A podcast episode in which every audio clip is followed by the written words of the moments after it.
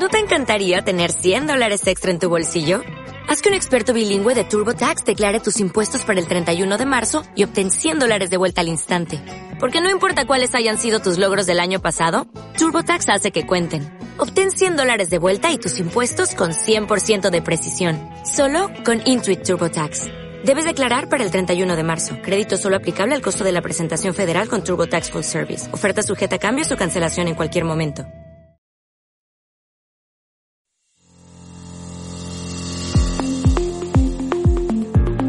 Retina. Información y actualidad sobre la retina en español. Programa elaborado por la Asociación Retina Murcia. Presenta David Sánchez. Hola y bienvenido a un nuevo episodio de Canal Retina. En esta ocasión, en esta nueva edición de nuestro podcast, vamos a volver a hablar de ciencia, vamos a volver a hablar de investigación, también de enfermedades raras y de, y de la retina, eh, que es eh, el origen eh, de, de, este podcast. Y lo vamos a hacer con un divulgador de excepción en nuestro país y con un investigador también excepcional de nuestro país, de España. Antes de presentar a nuestro invitado de hoy, permíteme que te, re, que te recuerde, como siempre, dónde puedes eh, encontrarnos en nuestra web www.canalretina.org. También lo puedes hacer en eh, el, nuestro canal de YouTube, el de la Asociación Retina Murcia, y ahí dentro encontrarás una lista eh, de, de vídeos que se llama Canal Retina, donde están todos los podcasts, tanto con audio como con vídeo.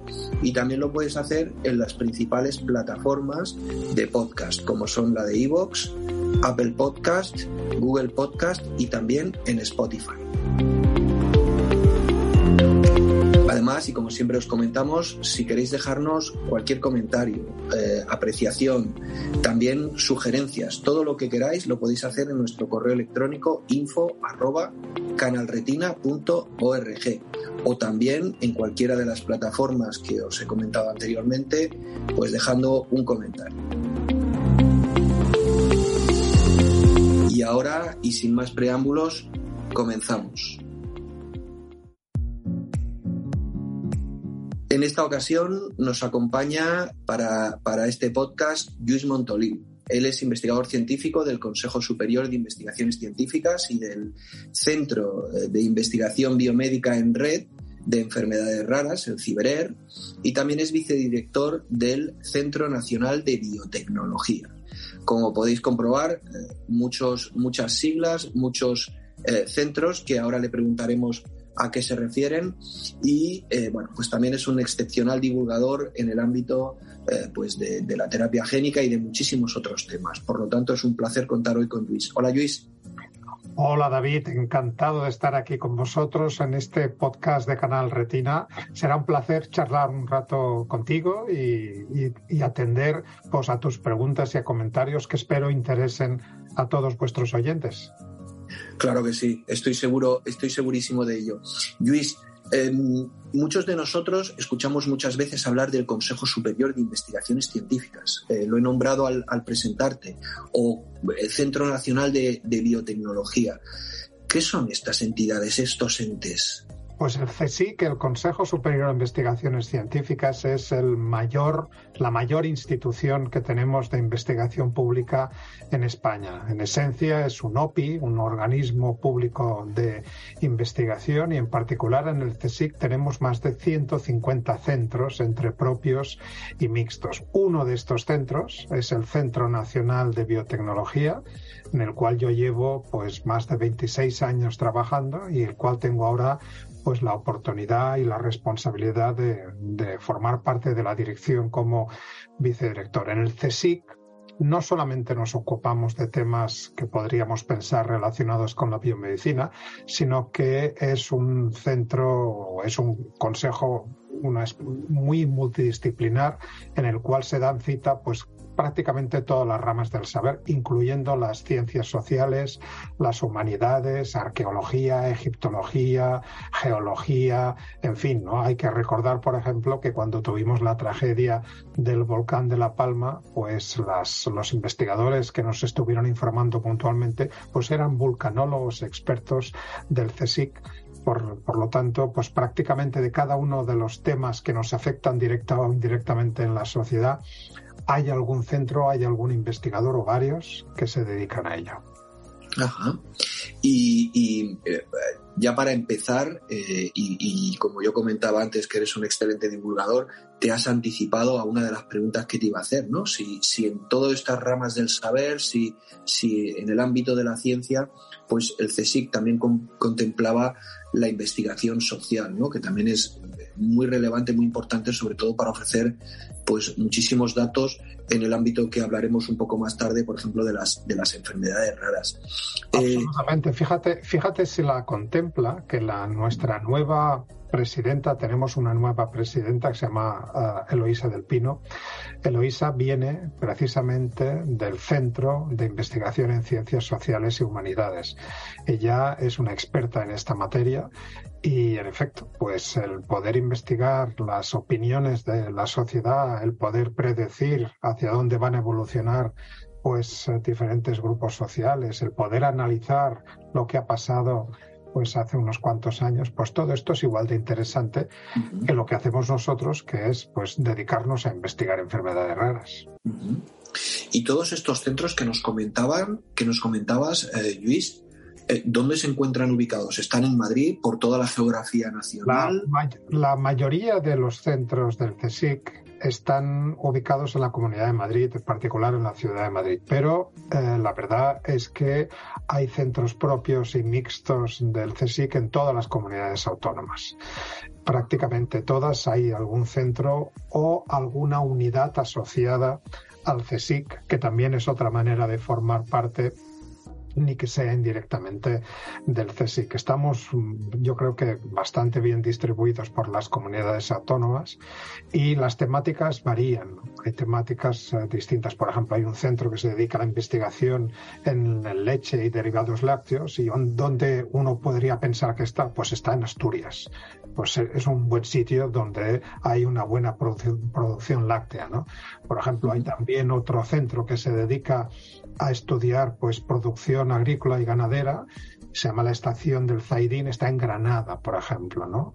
O, por ejemplo, los eh, institutos que se dedican a investigaciones pesqueras, a todo lo que tenga que ver con la pesca y producción de, de pescado para consumo, pues están en la costa, ¿no? Hay uno muy importante en Vigo, hay otro en San Fernando, en Cádiz, hay otro que está en Castellón, Castellón de la Plana y también en Barcelona, ¿no? Por lo tanto, digamos que tenemos distribuidos diferentes centros, ¿no? Por ejemplo, a nivel de oceanografía, quienes estudian eh, cómo se mueven los océanos y cómo esto afecta a los climas, un instituto, hay dos institutos importantes de oceanografía, uno en Blanes, en, eh, al norte de Barcelona y otro en la isla de Mallorca. En fin, y podría seguir, hay un montón de... Sí, sí, sí. O sea, muchísimos centros eh, dispersos por toda la geografía, aunque un núcleo importante de ellos se, se concentra. En el origen, porque acuérdate que el CSIC es eh, una institución heredera de, la, de lo que fue la, la Junta, la Junta de. Eh, ahora se me ha ido, la Junta de Estudios, la Junta Superior de Estudios que creó Santiago Ramón y Cajal. Y, y, entonces, de alguna manera, él fue el primer presidente de la entidad que en aquel momento, pues no se llamaba CSIC, pero que a los, a los años 40-50 pasó a llamarse CSIC. Por lo tanto, de, de, venimos de, de aquellos, de, aquellos, de, aquellos pioneros. Ajá. Oye, Luis, y te iba a preguntar, ¿quién puede trabajar en, en, esta institución, en el Consejo Superior de Investigaciones Científicas? El, el CSIC lo formamos actualmente, pues yo te diría que unas 14.000 personas. Estos son muchas personas. Por ejemplo, para que tengas una idea, nuestro Centro Nacional de Biotecnología lo formamos unas 700 personas. Entonces, ¿todas ellas son investigadores? Pues no necesariamente. Hay por supuesto, investigadores. De los 14.000, pues habrá unos 5.000, 6.000 investigadores. Y el resto es personal técnico de apoyo o personal administrativo de apoyo que nos ayuda pues de una forma importantísima en la, en la gestión de todos los proyectos. ¿no? Cada vez más esto exige especialización, esto exige gerencias y departamentos de gestión de proyectos y cuando se establecen convenios, por ejemplo, con entidades de la sociedad civil, como vosotros podéis ser, o con, con alguna fundación que desea destinar algunos de sus fondos para la investigación, pues esto hay que tratarlo evidentemente pues de acuerdo a la legalidad, vigente y hacerlo lo mejor posible. Y esto evidentemente no lo pueden hacer los investigadores e investigadoras. Y ahí tenemos unos equipos de apoyo de gestión de proyectos administrativos que son, pues son esenciales, ¿no? Y luego tenemos también, pues, eh, digamos, comités y grupos y, y, digamos, cuerpos que nos ayudan, ¿no? Por ejemplo, eh, yo durante, pues casi dos años he sido el presidente del comité de ética del CSIC, ¿no? que es un, órgano consultivo que tiene la presidencia del CSIC y que es transversal a todas las áreas, ¿no? en el cual nos ocupamos no solamente de los aspectos éticos de la investigación, sino también de los aspectos de integridad científica. ¿no? Por supuesto, los investigadores tenemos un código deontológico, ¿no? un código de buenas prácticas que debemos conocer y debemos cumplir. No todo está permitido en ciencia, hay un marco que delimita lo que podemos y lo que no podemos hacer. Y en muchísimos aspectos, además, ¿no? No solo en, en, cuanto a lo que hacéis y a lo que investigáis, sino además también incluso con los animales. Déjame corregir ahora que me viene, que antes se me había ido. Eh, el, el, CSIC en origen era la JAE, la Junta de Ampliación de Estudios. Y esa JAE es la que dio origen al CSIC y el primer director de la JAE fue naturalmente Santiago Ramón y Cajal. Perfecto. Te comentaba que, que no solo eh, este comité de ética se centra en, en eh, lo que investigáis, y, y, sino que también, además, incluso, por ejemplo, eh, regula seguramente mm, el trato a los animales con los que realizáis las investigaciones. Bueno, no solamente, no solamente el trato a los animales. Eh, eh, quienes nos escuchan tienen que saber que la experimentación animal sigue siendo necesaria, lo que pasa que tiene que estar exquisitamente bien justificada porque tenemos una de las legislaciones internacionales más estrictas aquí en la Unión Europea que nos exigen documentar, argumentar y justificar muy bien antes de que se puedan aprobar las investigaciones que utilizan animales. Y de todo ello, la supervisión de todo este proceso se ocupa naturalmente el Comité de Ética, ¿no? Y no pueden iniciarse ningún experimento hasta que no se han obtenido los permisos correspondientes. Y esto a título ilustrativo, porque a veces esto, pues como no se conoce, se asume que uno se le pueden ocurrir una idea puede llegar al trabajo, al centro de investigación y empezar a trabajar con animales. Pasan no menos de tres o cuatro meses desde que uno plantea una idea hasta que finalmente es, en el mejor de los casos, aprobada y tiene que ser eh, digamos, favorablemente informada por hasta tres comités distintos que sucesivamente van pues revisando esta propuesta. ¿no? Esto solamente mm, para ilustrar que es la sociedad nos pide muchas garantías para poder mm. usar estos animales y nosotros no tenemos otra que cumplir a rajatabla lo que nos indica la ley. Claro que sí, claro que sí. Bueno, Luis, vamos a ir aterrizando un poquito más hacia nuestro ámbito, hacia el de las enfermedades raras y de la retina. Eh, al presentarte decía también que eres investigador del Ciber de Enfermedades Raras, del Centro de Investigación Biomédica en Red de, de Enfermedades Raras. ¿Qué es el CiberER? Pues mira, esto es una de las mejores iniciativas que se han hecho en este país. Y hay que decirlo, cuando las cosas se hacen bien hay que decirlo. Porque estamos acostumbrados a que los centros de investigación necesiten mucho dinero y muchos ladrillos para construirse en un sitio determinado y parece que si no se construyen, pues aquello no camina, ¿no? Cuando en realidad pues sabéis bien en el tema de las enfermedades raras, que hasta hace unos, unos, cuantos años apenas había nada específico en nuestro país, pues son tantas, son tantos miles de enfermedades raras, 6.000, 7.000, podemos acordar, que eh, es difícil tener a investigadores que trabajen en todas ellas bajo un mismo techo, ¿no?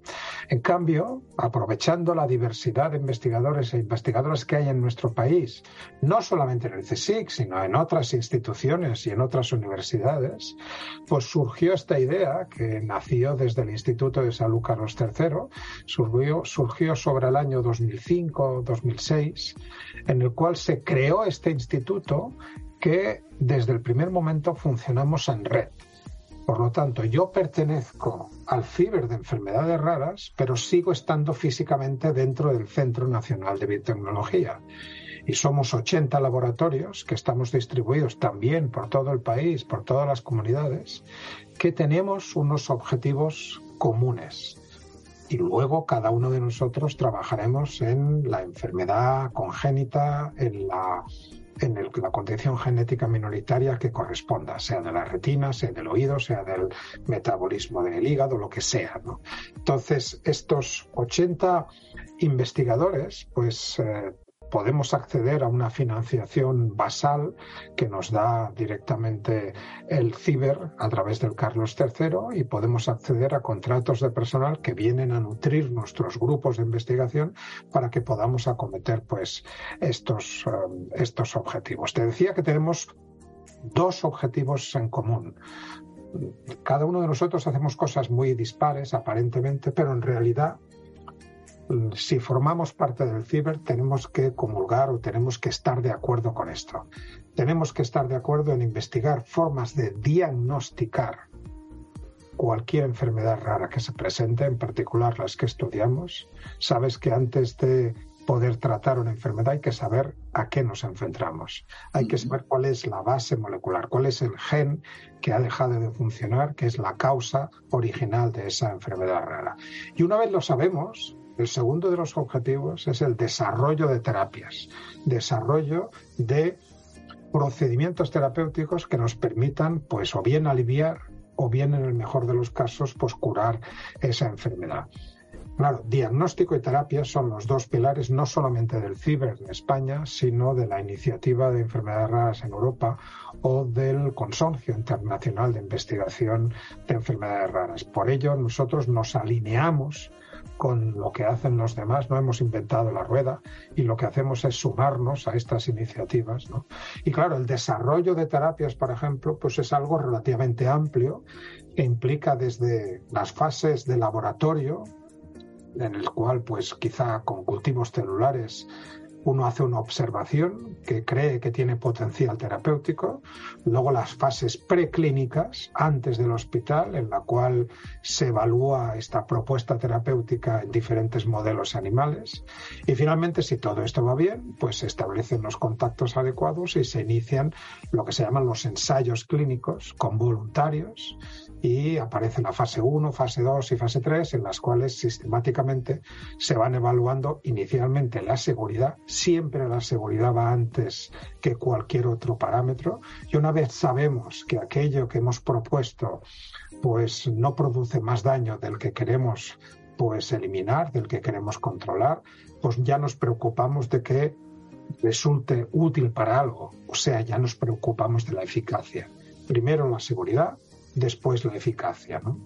Se evalúan diferentes administración, se, se evalúan diferentes dosis y finalmente, si todo sale bien, pues aquello se convierte en un tratamiento que eventualmente la Agencia Española del Medicamento y de Productos Sanitarios lo aprobará, tras haber opinado también la Agencia Europea del Medicamento, y aquello se convierte en un tratamiento que se puede ya eh, administrar um, habitualmente en los centros sanitarios es lo que, lo que todas las personas que convivimos con una enfermedad rara en este país y en el, mundo, vamos, eh, nos escucha muchísima gente y nos ve muchísima gente desde Latinoamérica, pues al final es lo que, es lo que queremos. Y lo que hay que recordar es que este es un camino muy largo, pero eso es un camino en el cual constantemente avanzamos.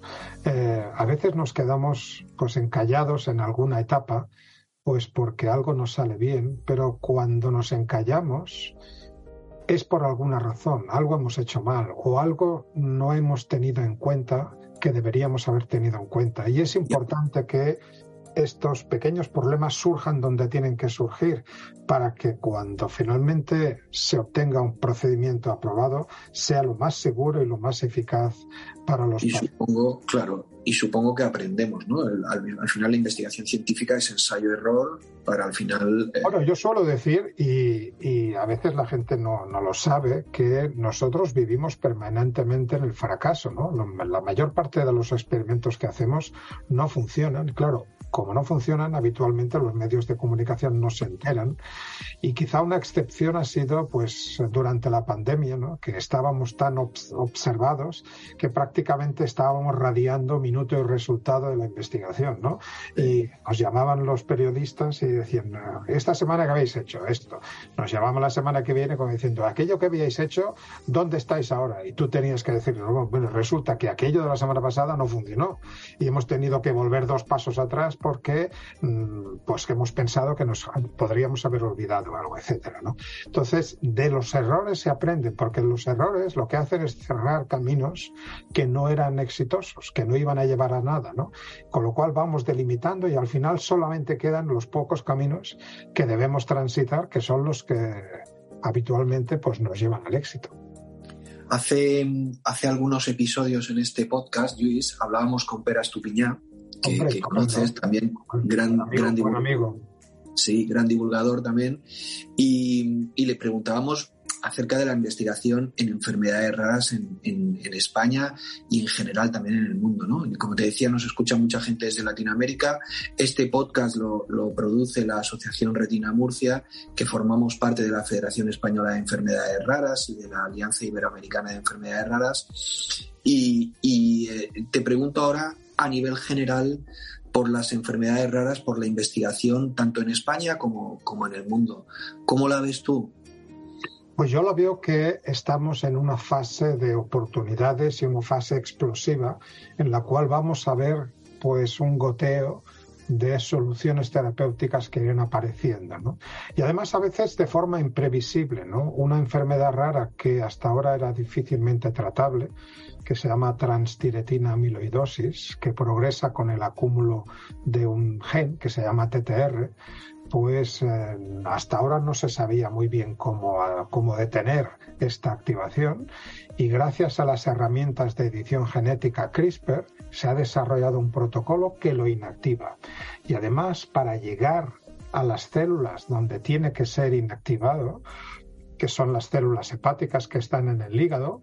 No se utilizan virus, que es una vía habitual para transitar estos proyectos terapéuticos, sino que se, se utiliza una bolita de grasa, que son lo que llamamos técnicamente las nanopartículas lipídicas, que nos tendrían que recordar algo porque resulta que las nanopartículas lipídicas han sido el embalaje de las vacunas contra la COVID que nos han administrado en todo el mundo. Los proyectos de vacunas de BioNTech, Pfizer y de Moderna son precisamente una molécula de ARN mensajero que codifica la proteína S del coronavirus envuelta en esta gotita lipídica. Resulta que gracias a la pandemia, algo bueno tenía que tener esta maldita pandemia, Gracias a la pandemia se ha desarrollado esta tecnología de nanotecnología de estas vesículas lipídicas que ahora sirven también para envolver las herramientas de edición genética que sirven para tratar pues a esta y a otras enfermedades raras, ¿no? Por lo tanto, oportunidad muchísima. Hay en estos momentos 70 protocolos de terapia génica que utilizan diferentes versiones de estas CRISPR. Hay casi 5.000 protocolos de terapia génica que están en diferentes fases de ensayos clínicos para multitud de de alteraciones y de enfermedades, también de la retina. Hay ensayos en marcha tú lo sabéis bien, o lo sabéis bien, mm. contra retinosis pigmentaria, contra cromatopsia, contra maurosis congénita del Leber, y que van progresando y que se van reclutando pacientes voluntarios en estas fases y que, pues de momento, pues han producido algún pequeño éxito que hay que resaltar, ¿no? Luxturna surgió de este proceso, ¿no? Luxturna, que es el primer, el primer medicamento que deriva de todo este proceso que os estaba explicando, lo conocéis bien, sirve para restaurar la función de un gen que se llama RPE65, que cuando está alterado, pues puede causar desde alguna forma de retinosis a alguna forma de amaurosis congénita del Leber. Y estas y estas eh, alteraciones, estos trastornos de retina, en este caso pueden tratarse de una forma única administrando pues eh, de forma intravítrea, intraocular, subretinianamente administrando esta droga. Lo que tenemos que luchar los investigadores y la sociedad en general es para que esto no sea una excepción, sino que sea la norma. ¿no? Muchos de estos medicamentos acaban teniendo un precio de utilización que puede ser muy alto. Y, y, de hecho esto a veces puede limitar el hecho de que los sistemas nacionales de salud lo acepten y lo administren a todo el mundo que lo necesite. ¿no? Yo, a mí, yo suelo recordar que tenemos los cuatro principios de la bioética, que es no hacer el mal, hacer el bien, contar con la autonomía del paciente y el cuarto y el último es el principio de justicia, ¿no? que es el que a veces nos olvidamos, el que todo aquello que hagamos desarrollando terapias que puedan servir para el tratamiento, por ejemplo, de una enfermedad rara, puedan llegar a ser administrados a quien lo necesite, no solamente a quien pueda pagar el precio que cuesta ese tratamiento. ¿no? Entonces ahí estamos pues intentando combinar el legítimo derecho que tienen las empresas farmacéuticas a resarcirse de la inversión realizada con un pago racional, equilibrado, proporcional de los precios por parte del Sistema Nacional de Salud. Y a lo que nos encaminamos son a modelos híbridos que se llaman modelos de compartir el riesgo. Desgraciadamente, muchos de estos medicamentos que frecuentemente han sido experimentales hasta hace poco no funcionan en el 100% de los casos. Por lo tanto, una manera de acceder a estos tratamientos que se está ya activando en algún caso es hacer un primer pago para poder acceder a esa a ese tratamiento y luego los pagos posteriores se van a hacer en función del éxito del tratamiento. Creo que es una solución intermedia que puede permitir a más gente acceder a estos tratamientos. No estamos hablando, para que la gente sepa de qué estamos hablando, el Luxturna son 400 mil dólares aproximadamente por ojo. Naturalmente tenemos dos ojos, son 800 mil, ¿no? Y dólares es un poquito menos en euros. Y, en fin, son cantidades muy importantes. Oye, Luis, comentabas que, que, la fundación, la génesis del, del CSIC estaba en, en, la, en la JAE, cuyo fundador, cuyo primer presidente fue Santiago Ramón y Cajal, que, que dibujó de forma magistral y en aquellos tiempos eh, la retina y, eh, recientemente también en el último Congreso Retina Murcia estuvo Nicolás Cuenca, otro investigador de este país, que, ha traducido al, castellano ¿eh? ese, libro. Ha, traducido la retina junto con Pedro de la Villa, los dos. Es un libro que se escribió originalmente en francés. En francés y se tradujo al inglés y luego lo que han hecho ellos ha sido traducirlo al español. Es un compendio de lo que se sabía en aquel momento y que de lo mucho que sabía Santiago, ¿no? Y lo sorprendente es que ha pasado más de un siglo y es sorprendente la gran cantidad de detalles que logró ver, anticipar o intuir, no sabemos muy bien cómo lo hizo, era una mente privilegiada y describió los tipos celulares de la retina con una precisión que muchos años han tenido que pasar después para poder obtener imágenes parecidas, ¿no? De hecho, hay bastantes trabajos actuales que comparan las imágenes obtenidas por microscopía de la retina con los microscopios actuales más sofisticados y las comparan con figuras, con láminas dibujadas a mano por el propio Santiago Ramón y Cajal de lo que veía con su microscopio pues muy, muy rudimentario y es sorprendente lo, lo, bien que se parecen y lo que encajan, ¿no? Entonces es una persona que se anticipó, se anticipó a su tiempo, es nuestro sabio de referencia, ¿no? Nos encantaría tener muchos más como él, pero es el, que tenemos, fue el primero. Bueno, eh, eh, comenzabas hablando del origen del CSIC y de Santiago Ramón y Cajal y hace poco estabas hablando de la edición CRISPR y aunque eh, recientemente los Nobel premiaban esta iniciativa y, lo hacían a dos personas que, que, no son de nuestro país, pero pero su génesis sí que, sí que la encontramos aquí también La edición genética tiene acento español. Eh, mm. Quien descubrió estos sistemas que en origen son los que usan las bacterias para defenderse de los virus que las infectan es Francisco Juan Martínez Mojica. Francis Mojica, que es un microbiólogo ilicitano que trabaja en la Universidad de Alicante y que hace pues nada menos que 30 años fue el primero en descubrir estos sistemas en unos microorganismos que viven en las salinas de Santa Pola. Él los descubrió, los describió, siguió trabajando en ellos. Unos 10 años más tarde descubrió la razón de ser de estos sistemas, descubrió que eran un sistema de defensa. Le costó varios años publicarlo y esos artículos, que son esenciales de investigación básica, fueron leídos por dos investigadoras, Emmanuel Charpentier y Jennifer Dauna, francesa y norteamericana, microbióloga y bioquímica, que fueron las que leyendo los trabajos de Mojica se les ocurrió que podían convertirse estos sistemas de defensa en unas herramientas de edición genética.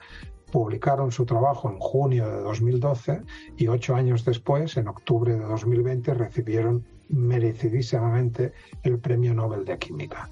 Nos hubiera encantado que Francis Mojica hubiera sido el tercero en la terna. La Academia Sueca de Ciencias decidió solamente destacar la idea de estas dos investigadoras y dejó en el tintero pues cuál había sido el origen, ¿no?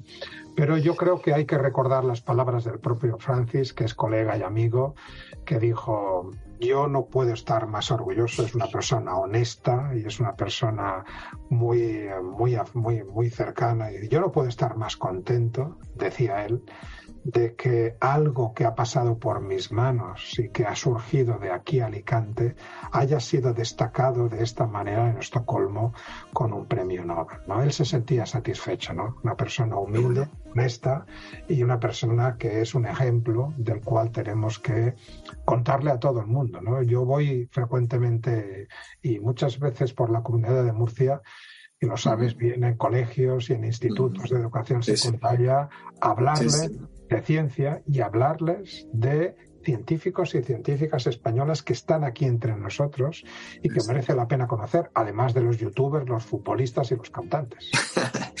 Oye, Luis, para cerrar esta entrevista eh, y hablando de esto, de edición genética y de, y de los CRISPR, eh, las personas que eh, vivimos con una afección, con una degeneración retiniana de origen genético, tenemos que poner nuestras esperanzas mayoritariamente en este tipo de, abordaje, en la edición génica, en, el CRISPR.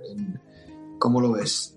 Pues yo lo veo, yo, yo, os diría que sí, y además os diría así por una razón muy importante, porque son unas, unos útiles, unas herramientas que nos permiten restaurar la función del gen de una forma mucho más específica que lo que hacíamos hasta ahora. Por ejemplo, lo que hace Luxturna, Luxturna no corrige la mutación que tú tienes en un gen, en el gen RP65. Lo que hace Luxturna es añadir unas copias adicionales fuera del genoma gracias a un virus que lo mantiene flotando dentro del núcleo y que aporta pues esa función que carecía pues esas células de la retina. Esa es una posibilidad, pero la posibilidad óptima es no añadir algo más, sino corregir lo que tenemos. Y eso es la oportunidad que nos, que nos, nos ofrece pues las diferentes versiones de, de, las herramientas CRISPR. Fíjate que te he dicho que estas investigadoras lo publicaron en 2012 el primer experimento usando estas herramientas se publicó justamente ahora hace 10 años, en enero de 2013, y, y en estos 10 años ha habido una evolución estupendísima, ha habido un montón de diferentes variantes y las últimas, y con ello quiero acabar porque quiero resaltar y contaros lo último de lo último, son los editores de bases. Los editores de bases son una invención formidable de un investigador que se llama David Liu, que trabaja en el Instituto Broad en Boston, en la costa este de Estados Unidos. Los editores de base, para entendernos, es como si tuviéramos un Tipex, ¿Sabéis el Tipex que te, servía para borrar una letra mal puesta? Si te equivocabas. Y si te equivocabas y podías volver a escribir encima, pues exactamente eso es lo que hace, ¿no? Sabemos que en el genoma tenemos cuatro letras, la A, la T, la G y la C. La A siempre va con la T, se empareja, la G siempre se empareja con la C. Pues bien, a veces una condición genética, una enfermedad rara, está producida por una sola letra que está mal puesta, ¿no? Una A que tendría que ser una G o una C que tendría que ser una T. Pues bien, hay editores de base que están utilizando la tecnología CRISPR que van directamente a esa A, la borran y la convierten en una G. O van a una C, la borran y la convierten en una T.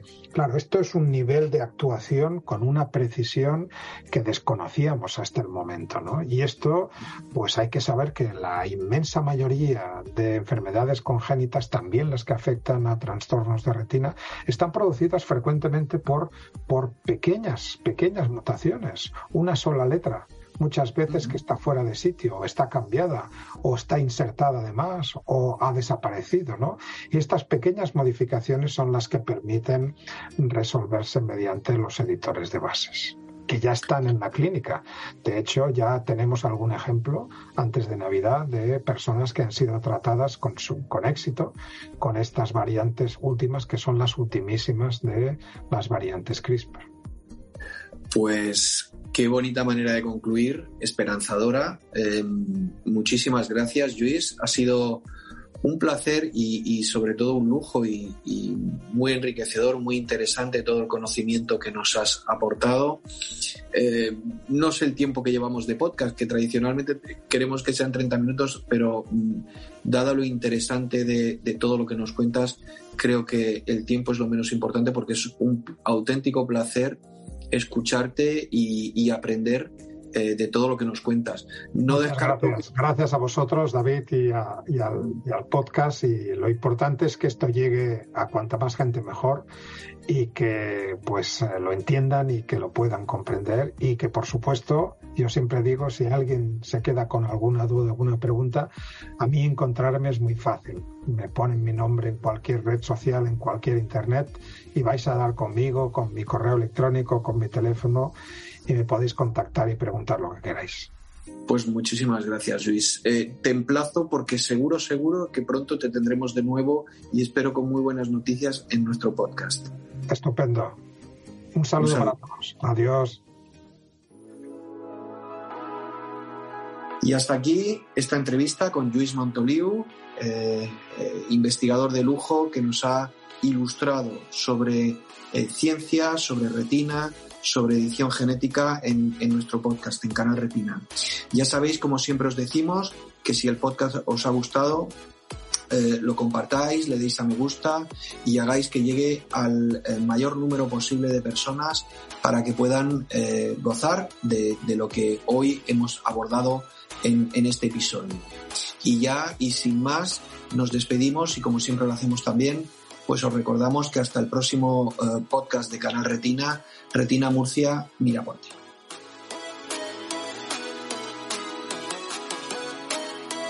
Presentado por David Sánchez. Coordinación y grabación Elena Esteban. Audiomontaje Jesús Gómez. Videomontaje y publicación Martín Peirano. Transcripción Andrés Torres.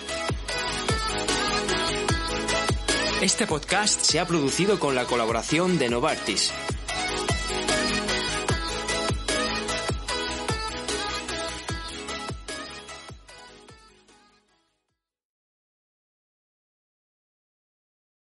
Como nuevo cliente de Western Union, puedes disfrutar de una tarifa de envío de 0 dólares en tu primera transferencia internacional de dinero en línea. Envía dinero a los tuyos en casa de manera rápida, fácil y conveniente. Visita westernunion.com o descarga nuestra app hoy mismo y tu primera tarifa de envío corre por nuestra cuenta. Aplican ganancias por cambio de moneda. No disponible para tarjetas de crédito y envíos a Cuba. Servicios proporcionados por Western Union Financial Services Inc. NMLS 906983 o Western Union International Services LLS NMLS 906985.